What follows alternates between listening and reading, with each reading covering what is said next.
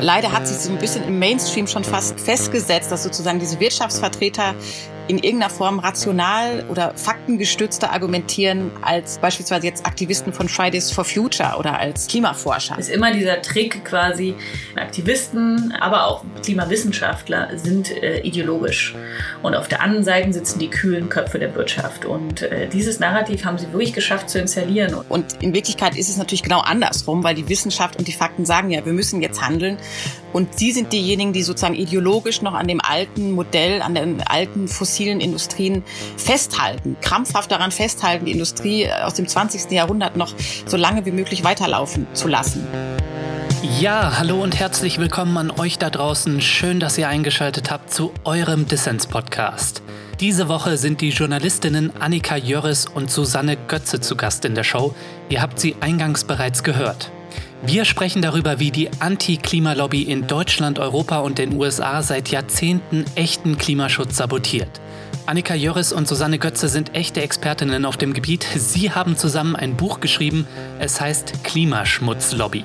Ich bin wirklich sehr gespannt, was die beiden zu erzählen haben. Mein Name ist Lukas Andreka und jetzt wünsche ich euch ganz viel Spaß mit eurem Dissens-Podcast.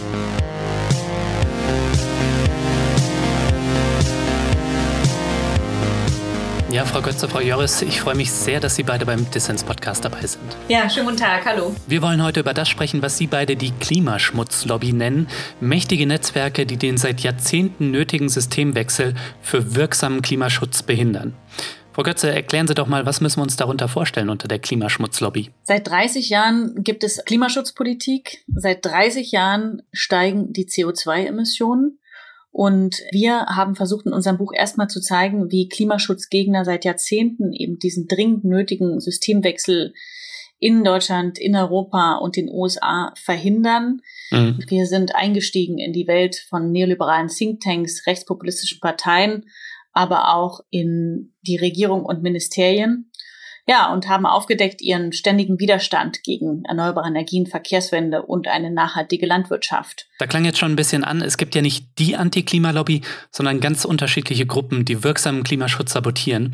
Sie unterscheiden in Ihrem Buch zwischen drei Gruppen, den knallharten Klimaleugnern, den Rechtspopulisten und den Klimaschutzbremsern, die die Klimakrise nicht offen leugnen, aber nötige Veränderungen behindern.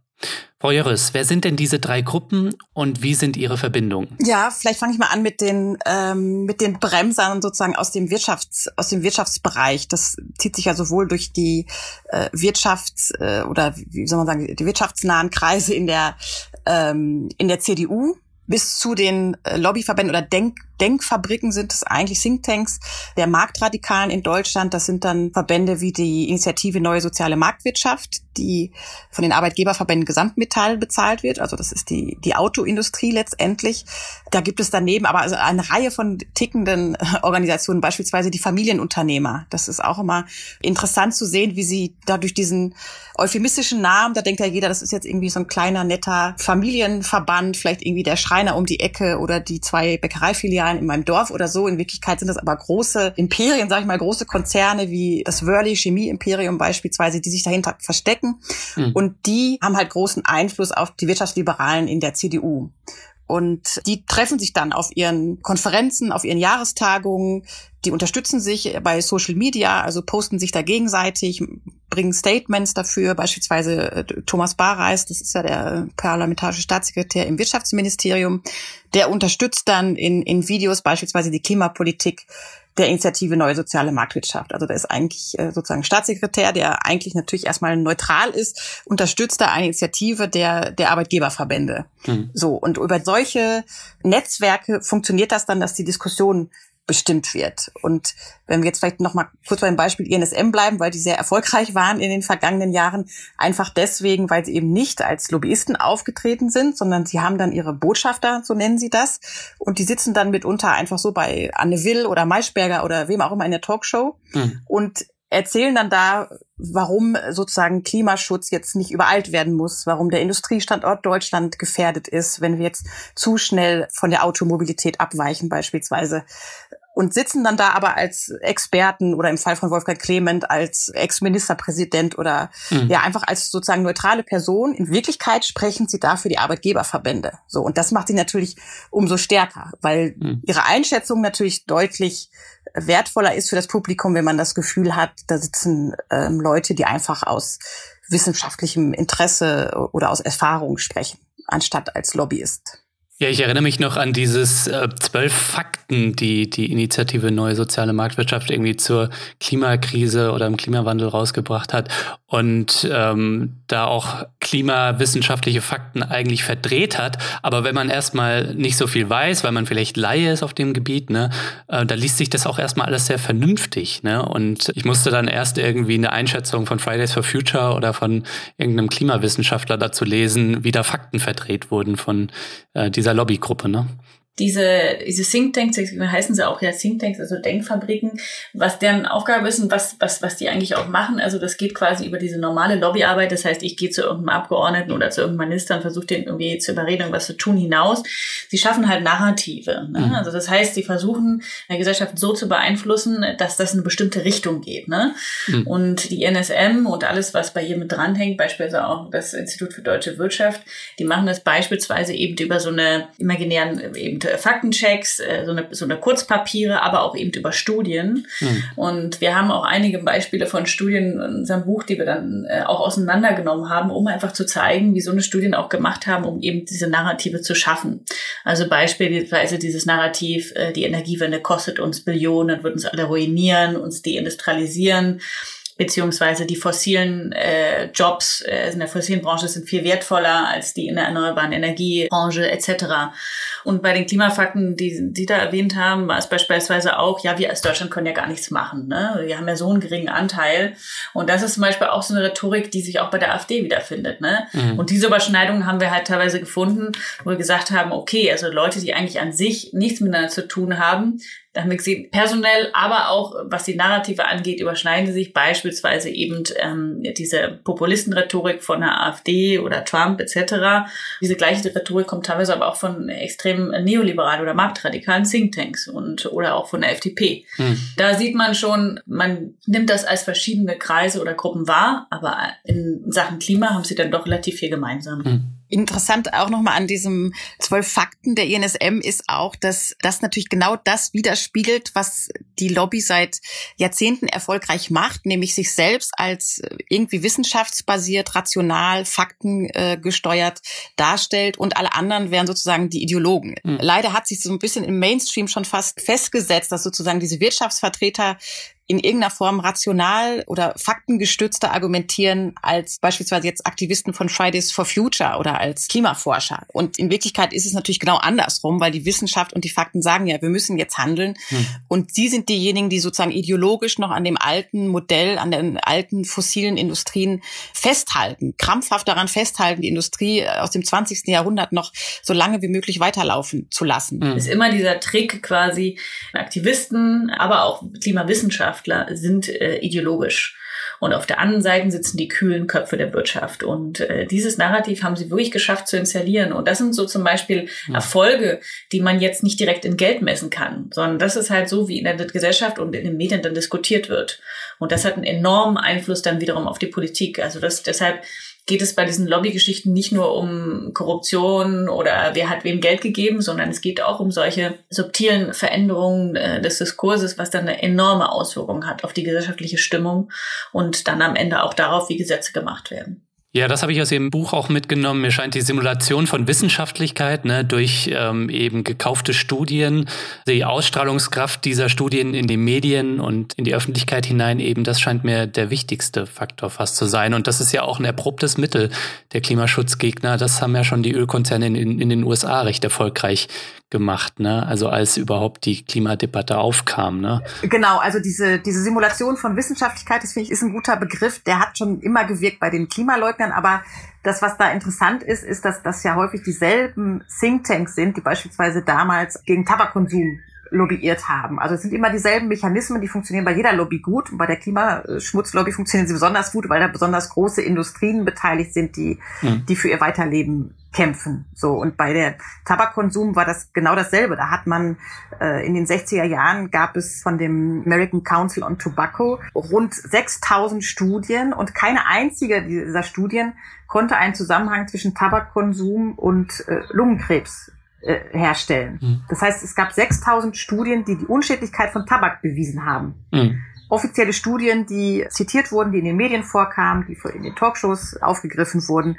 So und so funktioniert das. Also die, da wird eine, eine parallele Wissenschaft sozusagen aufgebaut. Und ähm, da das immer ganz gut ankommt, so eine Studie an sich wird gerne zitiert, auch äh, von Journalisten gerne zitiert, manchmal zu, zu wenig hinterfragt, wer da eigentlich hintersteckt und wer das finanziert hat und in welche vorgegebene Richtung dann diese Studie auch gehen wird. Das haben wir bei der Tabakindustrie gesehen. Jetzt ist heute ist das öffentlich, weil es die ganzen Prozesse dagegen gab. Vielleicht wird das auch mal öffentlich, diese ganzen Schriftverkehr, wenn er nicht äh, zu gut versteckt ist, sozusagen, wenn es mal noch mehr von diesen Klagen geben wird gegen die Klimaschmutzlobby. Aber das ist der Weg, der immer diesen Diskurs in der Gesellschaft so verändert. Über, über fingierte Studien, angeblich neutrale Studien, die aber alles andere als, als neutral sind, sondern interessengeleitet. Hm. Genau, also in den USA gab es also genau das auch von der Klimaschutzlobby und wie gesagt, teilweise waren äh, Klimaschmutzlobby und deswegen waren es teilweise auch genau die gleichen Leute. Also Beispielsweise das Heartland Institute ähm, war, ähm, das ist halt eines der größten Klimaleugner Thinktanks in den USA und es hat ähm, quasi jahrzehntelang also gegen eben die, äh, also auf der Seite der Tabakindustrie gegen Regulierung gekämpft und hat sich danach ähm, auch auf äh, Klima spezialisiert und zieht komplett dasselbe Programm durch. Und das ist halt äh, wirklich interessant. Und das kann man daran sehen. Das ist genau das Gleiche. Es sind auch fingierte Studien, es werden große Konferenzen gemacht, es werden äh, Politiker bequatscht, äh, es werden Bildungsmaterial für Schulen verteilt, etc. Also das sind quasi teilweise die gleichen Player. Mhm. Und da sieht man wieder so ein bisschen den gemeinsamen Nenner äh, dieser, dieser Leute. Deswegen, dass auch die Klimaleugner nicht aus dem Nichts entstanden sind und irgendwelche besorgten Bürger sind, die jetzt plötzlich sich die gefragt haben, stimmt das? Sondern das hat quasi System, dass es eben auch aus dieser marktradikalen Ecke kommt, weil das Heartland Institut äh, kämpft halt seit seiner Entstehung äh, in den 80er Jahren gegen Regulierung. Mhm. Das heißt, alles, was irgendwie Umweltregulierung ist oder im Falle von Tabak eben die Einschränkung von Werbeverboten etc. oder von Rauchverboten etc., das ist ja quasi auch ein Eingriff der Politik. Genau, dagegen wird sich aufgelehnt, um halt eben die Profitinteressen der, dieser Konzerne zu schützen. Und das ist so billig, wie sich das anhört, aber genau so ist das. Und das ist halt auch die Logik so nach dem Motto, es ist doch unsere Freiheit, wir können doch produzieren, was wir wollen. Und was dann jeder damit macht, das ist irgendwie die individuelle Entscheidung, ne, wie man damit umgeht. Und da hat der Staat nichts zu suchen. Mhm. Und das ist diese Logik, die dahinter steckt. Und wie gesagt, egal, ob es sich um Tabak oder ob es sich um Klimawandel handelt. Ja, mir scheint auch, dass vor allem diese Klimaschutzbremser in der sogenannten Mitte unserer Gesellschaft, also in marktradikalen Netzwerken und ihre politischen Vertreter in der Union und der FDP, aber auch zum Teil auch in Gewerkschaften wie den Industriegewerkschaften, dass die besonders gefährlich sind, wenn es um wirksamen Klimaschutz geht. Aber wie sind denn vielleicht die Verbindungen von den Klimaschutzbremsern zum harten Kern der Klimaschutzleugner und den Rechtspopulisten wie der AfD in Deutschland? Frau Götze, da scheint man sich doch eher abzugrenzen, oder? Also, wenn Sie so fragen, also ich finde, dass man teilweise den Unterschied gar nicht mehr sieht, ja. Also wenn ja? Sie sich die okay. Rhetorik äh, von der Werteunion anschauen, beispielsweise hat die Werteunion Bayern äh, im Dezember ein Klimamanifest rausgegeben, wo sie sagen, es ist jetzt ganz klar, Leute, die Sonne äh, verursachte die Klimaveränderung mhm. und nicht das CO2. Das, das steht da auch so. Und das ist äh, quasi das, was auch Beatrix von Storch sagt. Also das mhm. heißt, mhm. da und da haben wir Leute von der Union drin. Also das heißt, das sind CDU ja. und CSU-Politiker und teilweise auch nicht unbekannt, zum Beispiel Hans-Georg Maaßen etc., die da auch in dieser Werteunion drin sind. Und diese hat auch gerade einen enormen Zuwachs. Also im letzten Jahr haben sie damit immer geworben, dass sie ja so einen wahnsinnigen Mitgliederzuwachs haben. Das liegt daran, dass halt äh, Frau Merkel ähm, genau in der nächsten Wahl wahrscheinlich dann nicht mehr antreten wird und jetzt quasi dieser rechte Flügel hofft, ähm, die Partei wieder Anführungsstrichen zu übernehmen. Mhm. Und das ist aber Teil der CDU bzw. der Union. Ne? Das muss man sich auch äh, klar machen. Das ist so, dass manche Kreise auch in, auch in der Partei das nicht verstecken und so ist es auch in der FDP. Also da gibt es einen klaren Klimaleugnerflügel, kann man so sagen. Die sind jetzt nicht in der Mehrheit. Aber ich würde gerade sagen, in der CDU ist das auffällig, dass das äh, nicht gerade kleiner wird gerade. Hm. Und noch eine äh, direkte Verstrickung auch von den erklärten Klimaleugnern in Deutschland. Da gibt es ja ein Institut, das ist das Eike-Institut.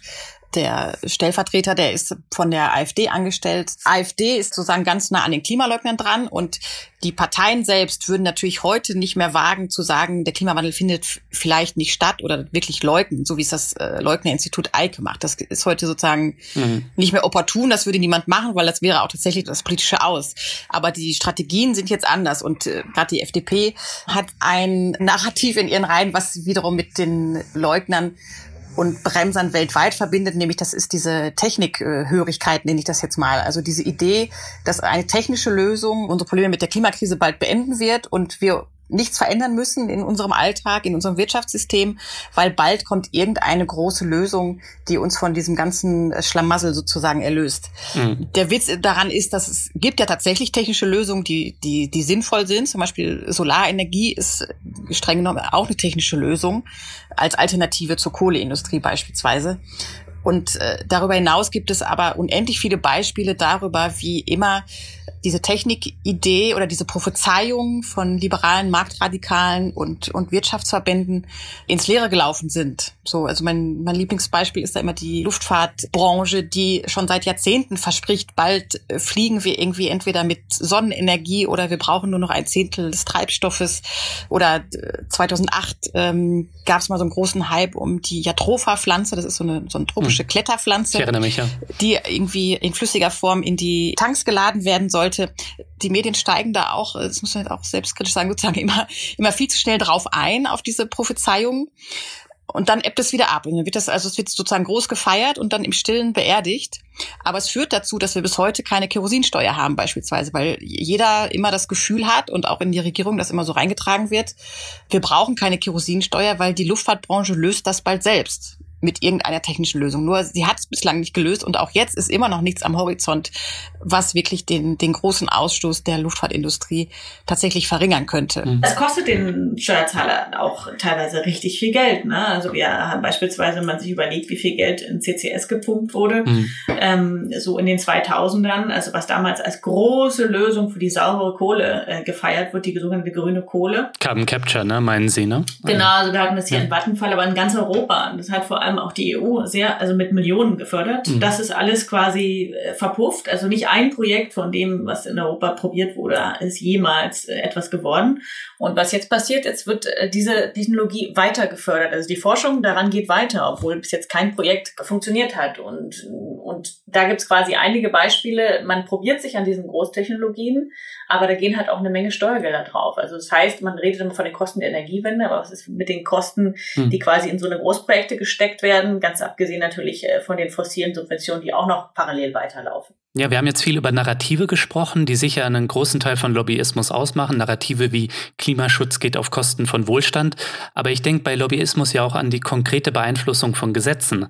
Frau Jöris, haben Sie da mal ein Beispiel aus Ihrer Recherche, wie die Anti-Klima-Lobby in Berlin oder auch in Brüssel auf konkrete Klimagesetze Einfluss genommen hat? Also in Brüssel gibt es eine ganze Reihe von eindrücklichen Beispielen darüber, wie die Lobby da Einfluss genommen hat. Man muss ja wissen, Brüssel ist ja ohnehin sozusagen das, das Mecker der, Mecker der Lobbyisten hier in, in Europa. Es steht direkt hinter, hinter Washington mit der Anzahl an registrierten Lobbyisten und dann noch äh, hunderten, tausenden Personen, die dann noch so drumherum kreisen. Und es gibt da ein Vorkommnis von 2016. Damals ging es darum, dass äh, Brüssel festlegen sollte, wie viel CO2 sozusagen ein Flugzeugbau, also in dem Fall ist es nicht um den Flug, sondern um den Bau eines Flugzeugs, wie viel das emittieren darf. Und in dem Fall ist natürlich sofort Airbus äh, auf den Plan gesprungen, das ist das mhm. große deutsch-französische Konsortium, und haben Einfluss genommen darauf, wie hoch die Grenzwerte sind. Und uns liegen da E-Mails vor zwischen der EU-Kommission, Mitarbeitern der EU-Kommission und Airbus-Managern, wo direkt genau immer gefragt wird in diesen äh, Briefen, wie viel CO2 könnt ihr noch mitmachen? Ist das okay? Airbus schreibt uns zurück,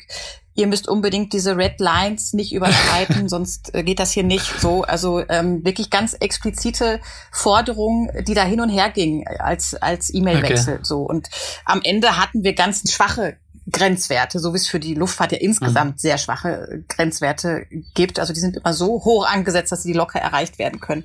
Und das ist so ein Beispiel, wo wirklich konkret im Austausch direkt vor einer Gesetzgebung die Firma selbst befragt wurde, wie hoch sie denn gerne die Grenzwerte hätte.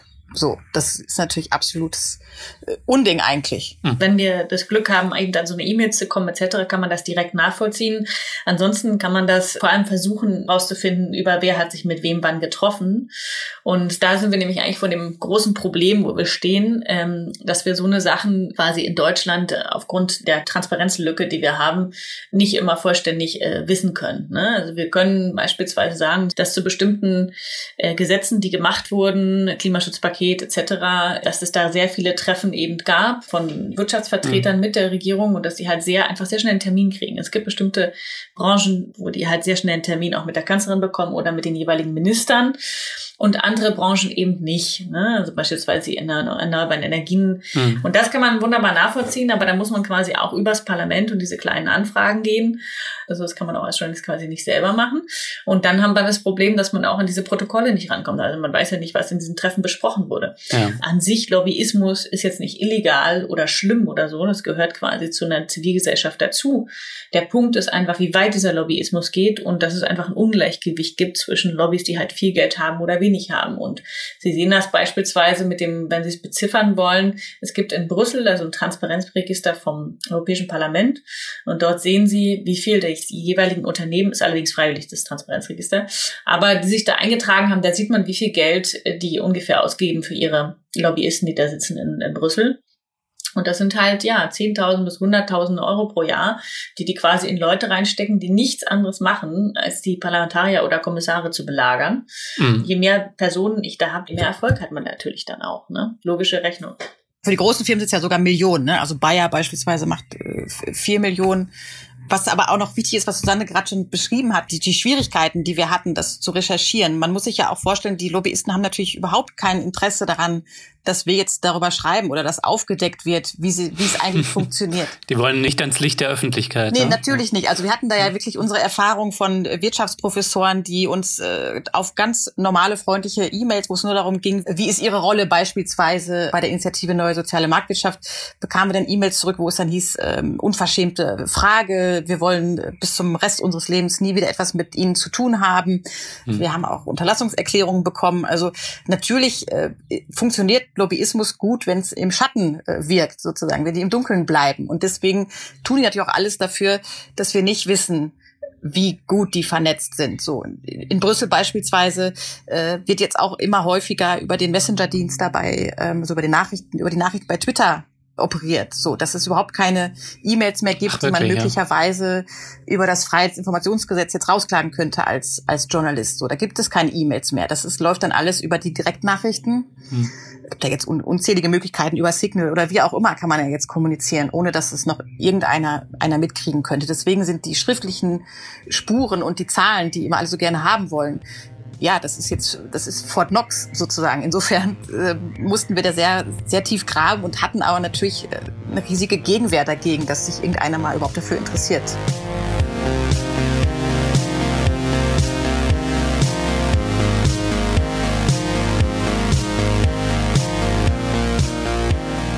Ja, wenn dir gefällt, was du hörst, dann werde doch jetzt Fördermitglied von Dissens. Diesen Podcast gibt es kostenlos für alle, aber unabhängiger und kritischer Journalismus kostet Zeit und damit auch Geld.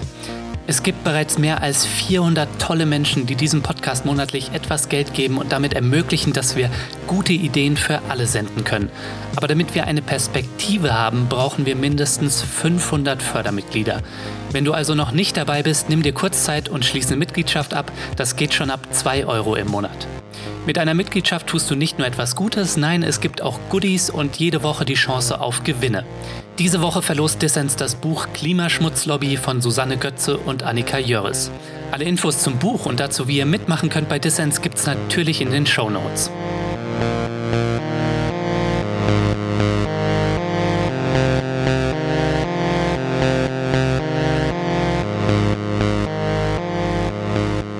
Das ist der Dissens-Podcast. Zu Gast sind die Journalistinnen Susanne Götze und Annika Jöris. Die beiden recherchieren seit Jahren zum Thema Klimakrise und der Anti-Klimalobby. Frau Götze, Frau Jöris, ich stelle mir Ihre Recherche ja wie so einen guten Thriller vor, also mit Treffen in Hinterzimmern von irgendwelchen shady Cafés, ja, mit so Typen und Figuren wie aus Thank You for Smoking, ne? also so richtigen Hardcore-Lobbyisten. Aber viel war wahrscheinlich auch einfach das Wühlen in Aktenbergen, wenn man sich dann die Realität anschaut und das beschreiben Sie auch an einer Stelle in Ihrem Buch. Nehmen Sie uns mal mit auf Ihre Recherche. Was waren denn die spannenden Momente? Also ich glaube, viele Momente. Also natürlich gibt es auch ähm, also ganz viele Stunden äh, und Tage, die man quasi über diesen Steuererklärungen oder Transparenzregistern oder was auch immer sitzt oder halt versucht, diese ganzen, an diese ganzen Papiere zu kommen, mhm. weil man, sie sind ja auch alle sehr klagewürdig, die Gegenseite. Das heißt, man bringt eigentlich die ganze Zeit damit zu versuchen, das halt äh, zwar zu verifizieren und sicher zu machen und wasserdicht zu machen, was man da quasi mhm. rausgefunden hat. Das ist die eine quasi eher trockenere Seite, aber die andere Seite, wir haben wirklich zusammen also eine Menge Szenen durch, äh, die teilweise grotesk waren, lustig waren, aber teilweise auch ein bisschen gruselig. Also es gibt quasi so verschiedene Sachen. Und wir haben auch Leute getroffen, quasi im Hinterzimmern, die uns dann gesagt haben, okay, wir wollen nicht genannt werden und auch eine ganze Menge, also vor allem die entweder noch aktiv in der Politik sind oder in Rente, aber nicht genannt werden wollen, etc. Und das waren halt die spannenden Momente, wo man das Gefühl hatte, okay, da erzählt wirklich mal jemand, äh, wie es wirklich war, äh, ohne irgendwie ein Blatt vom Mund zu nehmen. Ne? Und äh, der taucht dann vielleicht auch nicht mit einem Namen auf, aber der erzählt einem wirklich, ähm, äh, wie man sich das vorzustellen kann. Weil natürlich kann man als Journalist nicht tagtäglich in so einem Ministerium sein und da äh, quasi mitbekommen, äh, wie der Abteilungsleiter reagiert, wie welche Entwürfe gemacht werden, wie der, der Minister reinkommt etc. Und da braucht man so eine Leute natürlich, die sowas erzählen. Hm. Also es gab ganz häufig kommt es mal vor, dass äh, wir recherchiert haben, Susanne in Berlin, ich hier in Frankreich und dann haben wir wieder gefunden, ach guck mal, der sitzt auch noch da drin und der ist auch noch in dem Beirat. Und dann haben wir uns angerufen und uns gefreut, dass wir diese Verbindung gefunden haben. So, also es ist ja auch ein bisschen so ein Suchspiel, mhm. wie die Leute zusammenstecken. Und das war hat sich eigentlich so durchgezogen, dass wir immer dachten, Wahnsinn, die sind doch wirklich alle in einem Boot. Und dann ist der wieder auf der Tagung. Und äh, ja, es ist einfach diese diese enge Verbindung, die wir rausgefunden haben. Aber noch eine eine Szene, die uns sicherlich beiden in Erinnerung geblieben ist, da waren wir in in Porto, das war die Konferenz der europäischen Klimaleugner und die waren erst eigentlich ganz nett, freuten sich, dass Journalisten kommen, um zu gucken, was sie da für Vorträge halten.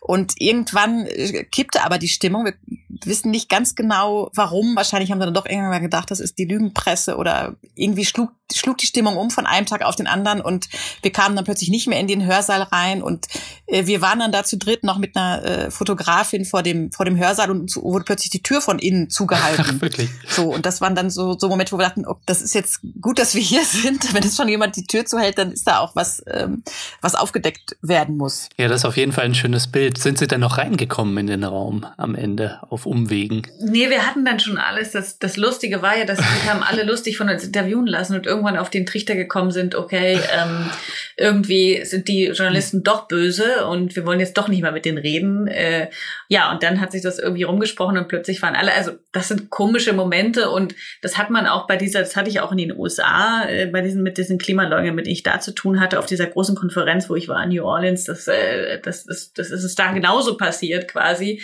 dass am Anfang denken sie, okay, na, vielleicht können wir auch, haben wir auch was davon irgendwie, vielleicht können wir da quasi die Medien auch nutzen, um unsere Informationen zu verbreiten. Das ist quasi immer so ein Hin und Her zwischen, ja, wir wollen eigentlich in den Medien sein, aber auf der anderen Seite ist es eigentlich die Lügenpresse. Mhm. Ja, wenn man genau hinter die äh, Vorhänge schaut, dann sie wollen eigentlich nicht, dass man dahinter kommt und dass man direkt schaut, wie sie da ihre Desinformationskampagnen machen, von wem sie bezahlt werden. Und da wollen sie sich nicht in die Karten schauen lassen, das ist ja ganz klar. Ja. Ja, und mit ihren Desinformationskampagnen schaffen sie es ja oft genug, auch bei unkritischen Journalisten ähm, ja dann ins Blatt zu kommen, sage ich mal. Aber bei ihnen sind sie halt an die falschen Leute geraten. das ehrt sie ja auch. Genau. Aber vielleicht können Sie noch mal beschreiben. Also man stellt sich das ja so vor, das sind dann irgendwie dann Typen, die skrupellos sind, ohne Gewissen. Aber ist das denn so? Oder sind die vielleicht auch einfach überzeugt davon, dass das das Richtige ist, was sie tun und weil es zum Beispiel Arbeitsplätze sichert, Wohlstand sichert und so weiter. Also ähm, ist ja vielleicht nicht so, nicht so einfach. Also vielleicht sind die ja wirklich überzeugt, auf der richtigen Seite der Geschichte zu stehen, auch wenn viele oder eigentlich alle wissenschaftlichen Fakten dagegen sprechen. Sind sie, sind sie. Also wenn ich jetzt gerade beispielsweise da, also in New Orleans, wo ich sie gerade hingeholt habe, quasi, mhm. ähm, genau das ist das, das sind quasi überzeugte amerikanische Trump-Anhänger und Patrioten. Also so fühlen sie sich auch und das sagen sie auch offen so.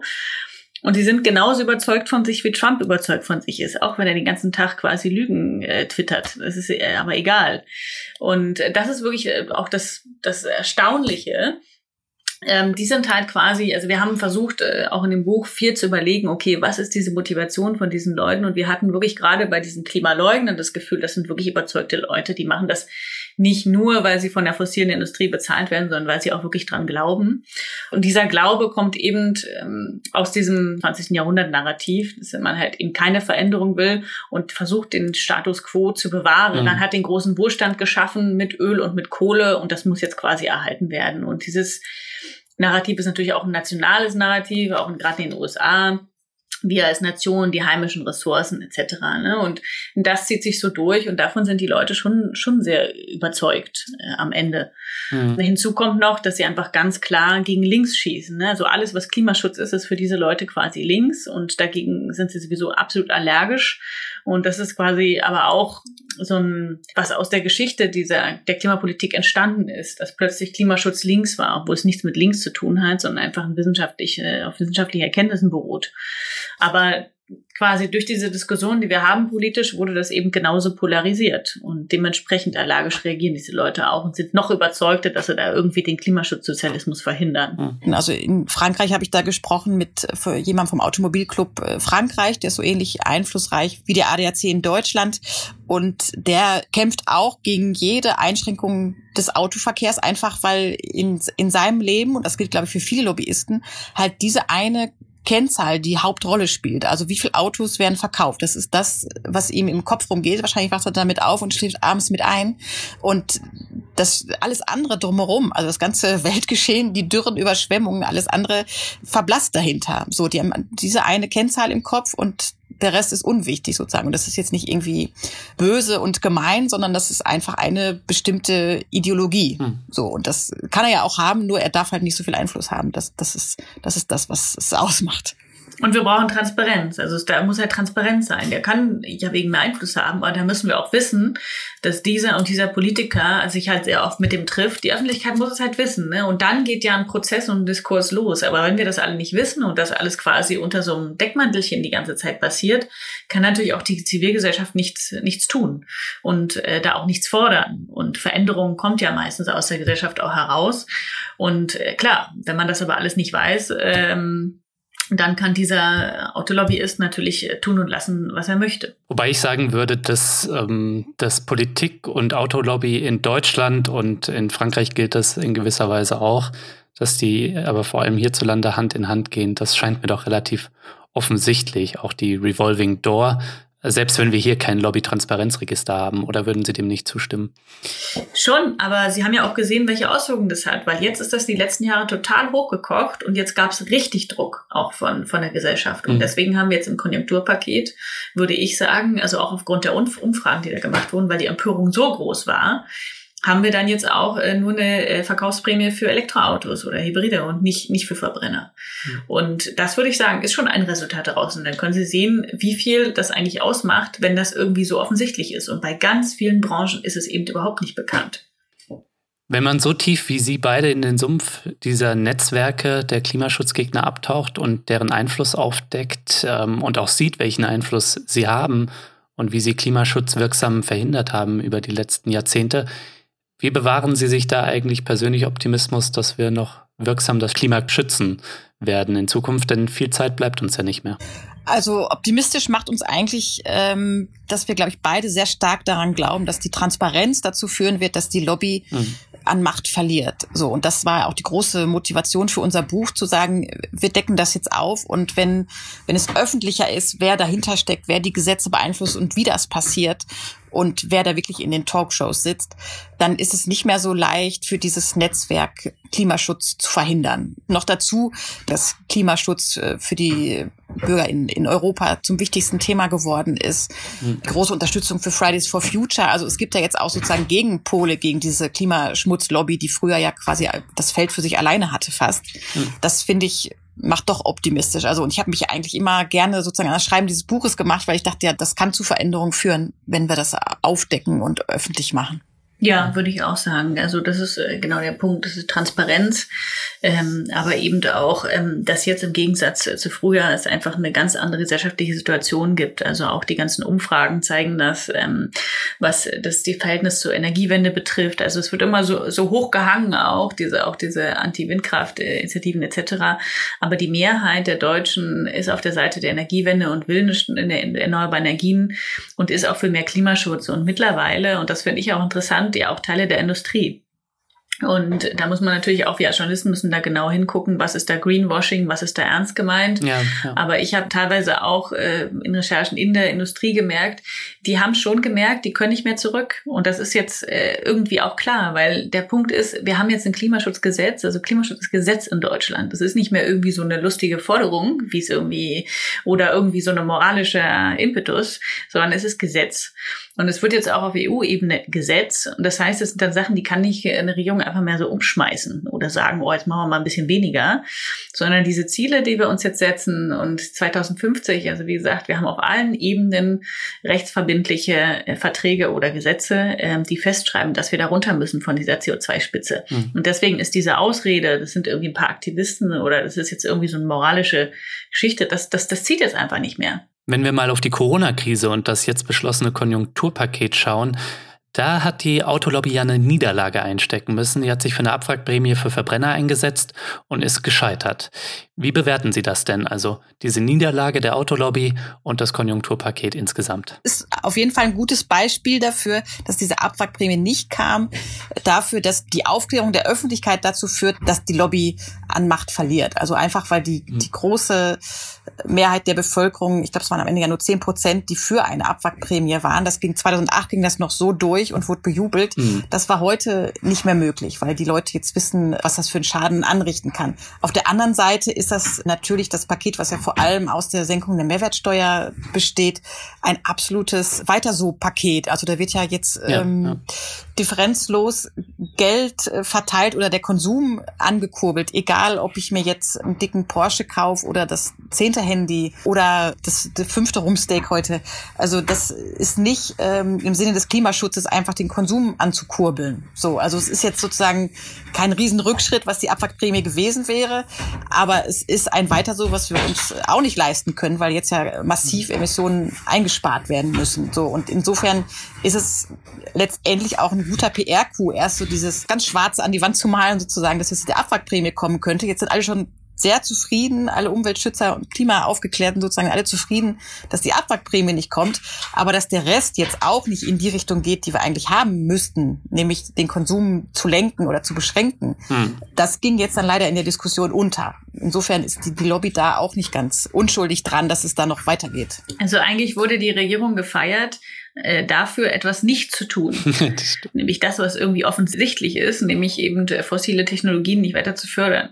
Aber auf der anderen Seite, was äh, ja auch in der Diskussion jetzt nicht so stark ist, wenn ja ganz andere Sachen, also beispielsweise die anderen äh, klimaschädlichen Subventionen, die wir in Deutschland haben, darüber wird äh, quasi überhaupt nicht geredet. Also es wird ja nicht mal angefasst. Mhm. Ganz davon abgesehen, dass wenn sie hätten ein Klimapaket, also wenn sie jetzt wirklich das gemacht hätten, was nötig wäre, dann hätte man, hätte es halt eben auch ganz andere Maßnahmen, wie Annika gesagt hat, gebraucht, wie beispielsweise auch einen starken CO2-Preis oder massive Investitionen. Mhm. Im Vorfeld, den auf dem Petersberger, Petersberger Dialog jetzt im Mai, hat die Svenja Schulze, die Umweltministerin, quasi eine Pressekonferenz gemacht, äh, wo es auch um grüne Konjunkturpakete ging. Und da hat sie sich äh, tolle Leute eingeladen, wie eben auch Herr Nicola Stern, der dann also ganz äh, entschieden gesagt hat im, in dem Interview oder in, dem, in der Podiumsdiskussion, wir müssen jetzt massiv investieren. Also wenn wir es jetzt nicht jetzt machen, wann dann? Wir haben irgendwie noch 30 Jahre und dann ist, äh, ist, ist die Sache gelaufen. Wir müssen jetzt umstellen. Alles, mhm. was wir jetzt weiter an Geld in fossile Infrastruktur stecken,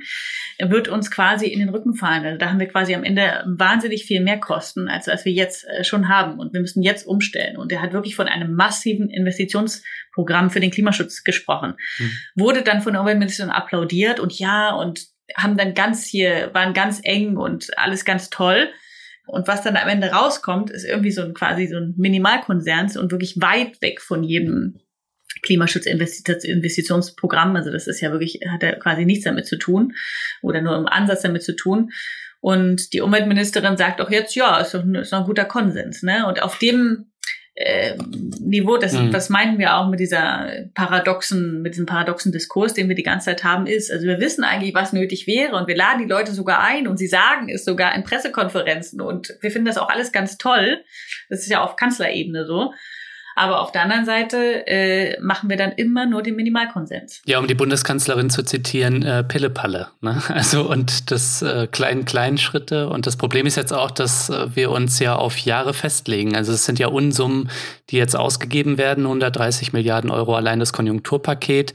Und in einen wirklichen Umbau unserer Wirtschafts- und Lebensweise ist ähm, nicht ausreichend investiert worden jetzt. Und äh, in gewisser Weise die Chance, die die Corona-Krise da auch geboten hat, ähm, ja, aus meiner Perspektive ein bisschen verspielt worden.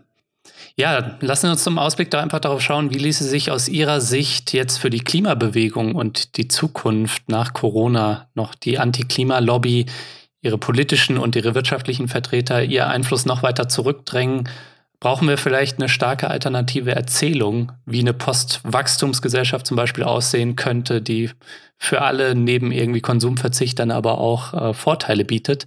Also wie ist da Ihre Perspektive drauf? Ja, eigentlich äh, muss es jetzt evidenter sein denn je, dass wir als Gesellschaft eine, eine starke Krisenprävention brauchen, also so eine Art Resilienz für die Gesellschaft. Also wer das nach Corona irgendwie nicht verstanden hat, äh, ja, würde ich sagen, hat irgendwie gar nichts verstanden. Mhm. Das heißt, wir können nicht immer nur von einem Tag auf den anderen leben, sondern wir müssen halt uns überlegen, okay, was sind Bedrohungen für unsere Gesellschaft und wie sorgen wir vor, dass wenn die Krise eintritt, äh, wir nicht Menschen in die Existenznot stürzen oder mhm. in den Tod, in die Krankheit, was auch immer. Und dazu gehört eben auch, dass wir weiter als eben ähm, ja, zwei Monate schauen oder vier Jahre eine Legislatur. Und äh, neben der Corona-Krise ist die Klimakrise halt eben äh, die nächste große Krise, die über allem schwebt oder beziehungsweise schon da ist. Und da müssen wir jetzt daraus lernen und sagen, okay, dann müssen wir halt jetzt wirklich gezielt umsteuern, äh, um das zu verhindern, weil man sieht ja, was passiert, wenn hier so eine Krise in der Gesellschaft eintritt. Und wie gesagt, wir sind bis jetzt noch relativ gut davon gekommen, aber das hätte auch alles anders sein können. Und in vielen anderen Ländern ist es auch extrem äh, viel heftiger glimpflicher ausgegangen, sage ich mal. Ne? Mhm. Die Klimakrise ist halt auch so, das, sind, das hat auch was mit Naturkatastrophen, mit Extremwettern zu tun. Und darauf muss sich eine Gesellschaft vorbereiten. Und ich denke, das ist das, was äh, jetzt die Politik auch mitnehmen muss und dann eben auch so eine neoliberalen Forderung von, wir müssen alles deregulieren und lassen nichts mehr beim Staat. Diese Anschauungen haben meiner Meinung nach auch nach dieser Krise ein bisschen ausgedient. Und was äh, die neuen Erzählungen angeht, würde ich auch sagen, äh, dass die, die Klimaschutzlobby da sehr viel von lernen kann, von diesen äh, marktradikalen und äh, rechtspopulistischen Netzwerken, dass mhm. man äh, erstens genau sich, sich besser vernetzt, also europäisch, das hat Fridays for Future ja schon relativ gut geschafft, aber vielleicht auch nochmal die, die Klimawissenschaftler untereinander oder auch die, die Politiker untereinander, dass die so effiziente Netzwerke haben, wie es die, die Schmutzlobby hat. Und auf der anderen Seite, dass man auch ähm, nicht nur sozusagen den Menschen was wegnimmt, wie es manchmal so also sich so anhört, weil man von einem alten Zustand weg möchte. Und das ist ja immer schwieriger, als einfach darauf zu beharren. Ne? Also die Klimaschmutzlobby ist ja einfach so eine Beharrungs, Beharrungslobby, die alles so lassen will, wie es jetzt genau ist. Hm. Und die, die was Neues wollen, die müssen natürlich äh, starke Bilder entwerfen, wie das Neue aussehen kann und wie das äh, Leben vielleicht schöner wird, wenn wir die Städte von den Autos befreien. Ja. Diese Erzählung die muss vielleicht noch stärker werden. Das, die gibt es ja auch schon. Nur die hat halt nicht, äh, wie auf der anderen Seite, die große Lobby, dass das in, in großen Lettern und in jeder Talkshow einmal davon erzählt wird. Ja. ja, aber da sprechen Sie einen guten Punkt an. In gewisser Weise steckt die Klimaschmutzlobby auch in jedem von uns. Es gibt sie natürlich in institutioneller Form mit den Verbänden, Thinktanks und den großen Lobbys mit viel Gd aber auch bei uns wirken ja Beharrungskräfte, ne? Also irgendwie unser gewohnter Lebensstil, unser gewohnter Konsum, den wir hinterfragen müssen. Das ist auch ein gesellschaftlicher Wandel, der da stattfinden muss, scheint mir. Ist genau so. Also wenn sie die Alternative nicht haben im alltäglichen Leben und das ihr Leben dann einschränkt und dadurch sie die klimaschutzfreundliche Variante nicht nutzen können, ist es völlig klar, dass sie das nicht tun. Ja, also wenn wie gesagt der Flug äh, nach Paris äh, total billig ist äh, und der Nachtzug wird abgeschafft, dann nehme ich natürlich den Flug. Hm. Wenn die Infrastruktur und das System, in dem ich lebe, um mich herum. Also wie gesagt, dieses gibt kein richtiges Leben im Falschen. So ist das so ein bisschen, dass die Leute auch dann irgendwie keine Chance haben, da umzustellen. Natürlich kann jeder, mhm. aber die Schwelle, die Hürde ist doch sehr hoch gesetzt und dementsprechend muss das System drumherum sich ändern und man kann da nicht die ganze Verantwortung auch immer auf den Verbraucher abschieben. Das geht nicht. Mhm. Also ich denke auch, äh, alles, was einmal installiert wurde, das funktioniert ja wunderbar. Also man sieht es an jedem Fahrradweg. Überall, wo Fahrradwege entstehen, mhm. sind Fahrräder drauf. So, ich wohne jetzt hier leider äh, im Dorf, wo es überhaupt keine gibt. Ich zwinge mich die Einzige, die hier mit dem Fahrrad rumfährt. Aber äh, im Nachbardorf gibt's eine, plötzlich sind da Fahrräder. Und die Leute dachten vorher, es gibt niemand, der hier irgendein Fahrräder im Keller stehen hat. So, also wenn das einmal geschaffen ist, dann wird das mit Sicherheit angenommen. Also mhm. die Politik macht sich da, glaube ich, auch häufig sicherlich beeinflusst von der Klimaschmutz Klimaschutzlobby einen großen Kopf darum, wird das akzeptiert, können wir das machen?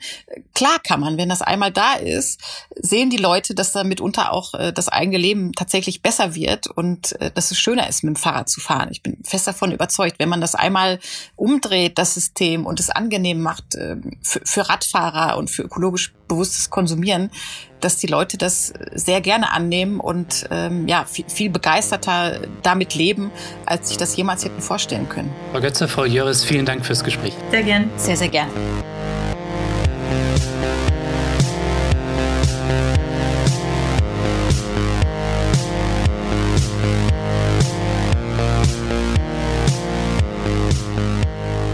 Ja, das war der Dissens Podcast für diese Woche. Schön, dass ihr dabei wart. Zu Gast waren die Journalistinnen Susanne Götze und Annika Jöris. Wenn ihr noch mehr kluge Leute hören wollt im Dissens Podcast, dann unterstützt doch meine Arbeit. Das geht schon ab 2 Euro im Monat. Das ist weniger als eine Tasse Kaffee. Wie ihr bei Dissens mitmachen könnt, das erfahrt ihr in den Show Notes. Das war's von mir für diese Woche. Vergesst nicht, Dissens zu abonnieren, wenn ihr das noch nicht gemacht habt, auf iTunes, Spotify oder der Podcast-App eurer Wahl. Ich freue mich natürlich auch, wenn ihr mir schreibt mit Kommentaren oder Anregungen. Danke fürs Zuhören und bis zum nächsten Mal.